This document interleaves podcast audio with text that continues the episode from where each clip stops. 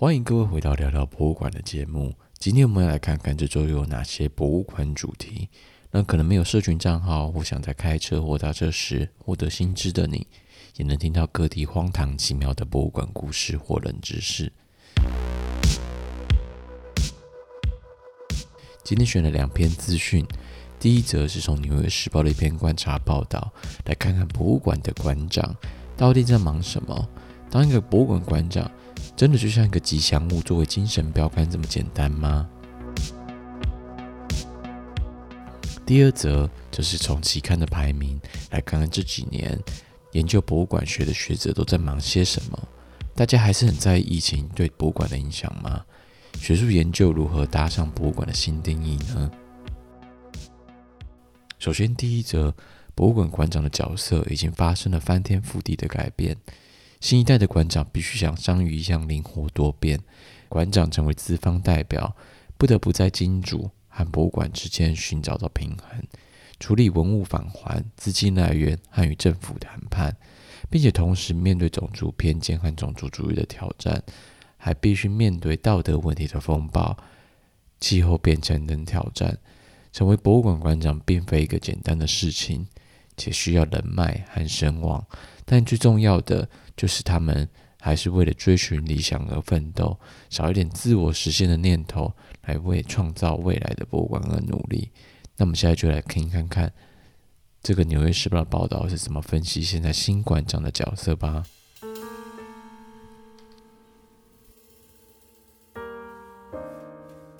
当今的动荡时代，经营一家博物馆需要什么样的技能呢？在过去，馆长需要拥有博士学位的学术认可，并具备了筹款的能力，展现出威严和权威的传统形象。但现在，当一个称职的西方博物馆馆长，必须像陀螺一样的团团转，并步步为营地处理各式的困难议题。新一代的博物馆馆长必须是章鱼。布鲁克林博物馆馆长 Anne Pasternak 在接受《纽约时报》Robin Pogrebin 的观察报道中这么说道。近年来，美国博物馆力图阻止馆员组织工会，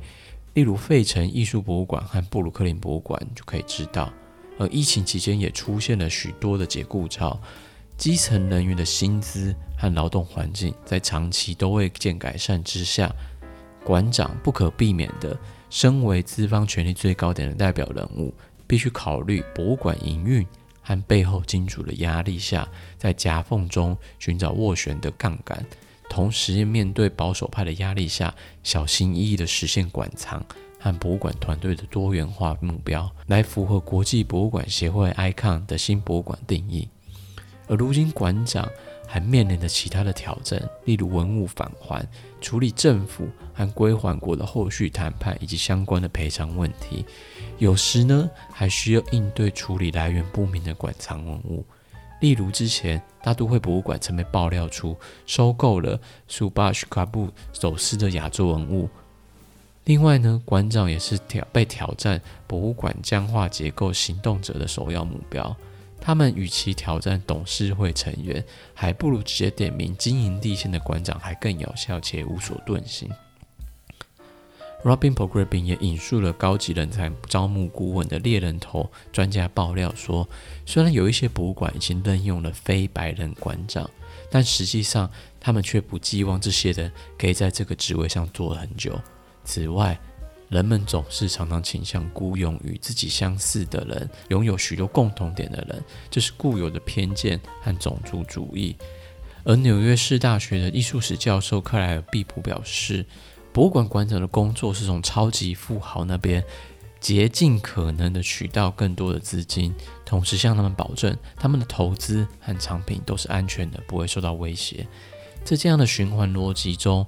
非白人博物馆馆长如何在富豪董事会之间游走，应对固有偏见和种族主义的挑战，不断的争取博物馆资金呢？因此，即使现在有很多适合的人选，西方的博物馆业界提供给非白人的机会却相当的有限。馆长也常深陷于董事会成员资金来源的风暴之中，像之前的惠特尼博物馆，董事会成员 Warren Canders，他被揭发与催泪瓦斯的武器产业有关联，引发了一连串的轰动丑闻。催泪瓦斯是一种被政报警察在世界的各地的抗争场合被滥用的化学武器。在二零一八年，伦敦 Goldsmiths 学院的 Forensic Architecture 推出了名为 Triple Chaser 的计划。他们利用 Machine Learning 的技术来模拟各种催泪罐的图片，借以训练出演算法模型，来快速辨识在群众影片中可能出现的催泪弹证据。取代了过去费力的人工检查影片的方式，有助于追究相关企业和执法机关的责任，也可以追究全球武器产业的流动。而令人讽刺的是，这个 Triple Chaser 的计划资金来源就是来自于 Warren Canders 担任董事会成员的美国惠特尼博物馆。还有气候变迁这个烫手山芋议题，博物馆需要资金来重新更新设施和管理措施，但目前许多博物馆仍悬而未决的跌跌撞撞，尚未有重大的进展。或许这种吃力不讨好的工作，是为了某种理想中的完美博物馆世界奋斗。我们这边就衷心的希望，在这个职位上的人能够少一点自我实现的念头，多一点对社会公平正义的改变。叫别人免费实习了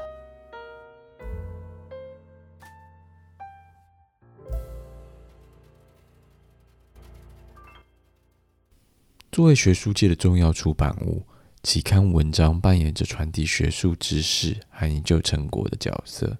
这些文章不仅是研究者分享研究发现的平台，也是学界交流和讨论的重要依据。我们可以从期刊文章中观察到研究趋势，而这反映了当下学术界所关注的议题和研究方向。在近年被广泛引用的主题，也就同时代表着相当的多的学者正在进行或关注的这样的主题。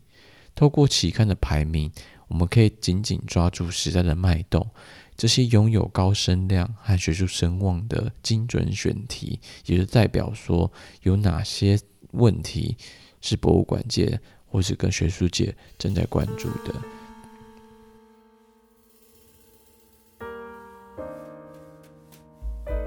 每年都有很多人在博物馆学研究领域中做出杰出的工作，但你有想过世界上有哪些受到关注的期刊，让这些研究者可以投稿，争取学术界的认可吗？透过了 SC Imago Journal Rank 的期刊排名网站，我们看到了一些清单，可以了解了最近国际学者都在进行哪些研究。从一个夜市看热闹的观众角度来看看最近有哪些新鲜事。首先，第一个。是博物馆教育期刊，这是由一九六九年创立、位于华府特区的美国教育圆桌所经营的，以艺术、科学和历史博物馆的教学策略和学习理论、参观者评估为主。期刊每年会刊出四期。在从 Taylor 和 Francis 的电子资料库中，我们看出最近三年最常被引用的文章是：第一个，社区生态学，博物馆教育 COVID-19 期间之间产生的数位鸿沟。第二，支持博物馆创意空间中的学习，这是一个国家级的创意框架。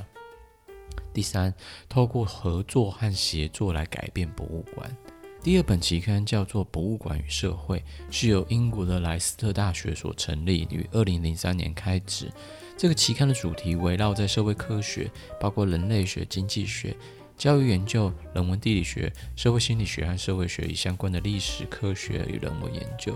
在这个节目中，就曾经引用了其中 Ina Rose 的一篇文章，题名叫做《博物馆作为约会场所》。透过访谈的方式，研究者发现，在印度，年轻人在社会压力中很难在公共场所中不被熟人撞见，所以他们喜欢跑到博物馆来约会，因为那边不容易被人家八卦，而且里面咖啡厅还比较便宜，可以待上一整天。那第三个的博物馆期刊是观众研究期刊。纽约的观众研究协会一年两次出版专注于博物馆等非正式学习场所研究方法论和理论观点。从 Taylor and Francis 的电子资料库中，我们也可以看到最近三年被常引用的文章，像是为视障观众设计的 3D 印刷，探索视力受损的观众需求，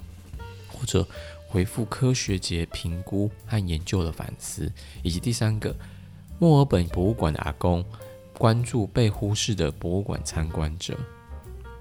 人类学博物馆，阿根廷的科多巴国立大学每年出版三期的期刊，内容包括人类学、考古学、社会人类学和生物人类学等等的研究结果。这些学科的展览与策展都会在里面。其中最有名的就是二零一八年名为《怀疑的魔鬼》，米纳斯吉拉斯北部和西北部与魔鬼签订契约的故事。它的引用次数高达了五百次，探索了巴西音乐家在社交生活中与魔鬼达成协议的各种故事，形容当地巴西的音乐家彼此竞争的一种方式。不仅故事细节的真实性至关重要，而且讲述者的身份也使得这些恶魔契约故事成为一个重要的要素。在二零二三年最新的一期中，也刊出了阿根廷。图库曼地区的城市与乡村在 COVID-19 期间的饮食经验差异的文章，令人相当的好奇。再来下一篇文章是来自于波兰的博物馆学期刊，这个自一九五二年就深耕于波兰博物馆史的，例如博物馆纪事、博物馆季刊，现在是名为波兰国家遗产研究所前波兰文物文献中心所出版的。里面包含波兰法律、收藏史、博物馆学理论、保护与推广等等的博物馆学涵盖领域，但没有波兰文化背景的读者可能会需要花很多时间来理解其他其中的内容。以斯洛伐克为中心的博物馆学与文化遗产，他们是以中欧为焦点，仅收录以英文著作的博物馆学、博物馆研究以及文化遗产保存与保护的论文。其中一篇文章就非常符合世界潮流，例如运用 Q 分类法找出 Z 世代对于博物馆永续性的看法，或者乌克兰战后重建的准备，对波兰二战后经验的古迹保存保护的国际法思考。我先行排除了关于专精特定学科的期刊，例如美国考古学期刊、文化遗产研究、策展学期刊。历史学期刊等等，仅挑选出一些名列前茅的博物馆学通事期刊。当然，每个人、每个研究学者都有自己关注的领域与排名。但从上面近期的期刊文章可以发现，现在疫情研究都在正在进行收尾，且符合近年 ICON 对于博物馆新定义的时代趋势，强调合作、平权和多元的研究方向。另外，也可以发现部分期刊在选题上具有强烈的区域性存在，这与投稿人和编辑群的选题和邀稿上都息息的相关。今天回顾了两篇文章，第一篇关于新一代博物馆馆长必须面对哪些复杂的议题，如劳动争议、种族主义、资金来源或社会行动主义的抗议。背后的现实与问题，希望能再透过今天这个主题，让大家在用放大镜检视各家馆长的努力时，或许也可以多些温柔的鼓励，以及一针见血的善意提醒，让大家一起共同打造更公平与正义的博物馆世界而努力，让博物馆真正成为一个属于所有人的场所。而第二篇讨论到博物馆界最近的最新的潮流时，我们可以提出一个相当值得思考的问题，在结尾的这个部分，台湾本岛的展览与博物馆发展是否都能与国际论述保持联系呢？台湾拥有丰富多元的文化与历史背景，但博物馆的发展或许某些程度必会受到语言或资源的限制，使得台湾本岛上面的展览与博物馆发展。无法与国际论述保持直接的对话，也许透过未来合作交流或学术研究，能将国际论述转化，并回到展现独特台湾本土的文化价值。谢谢大家今天的收听，那我们就下次再见喽。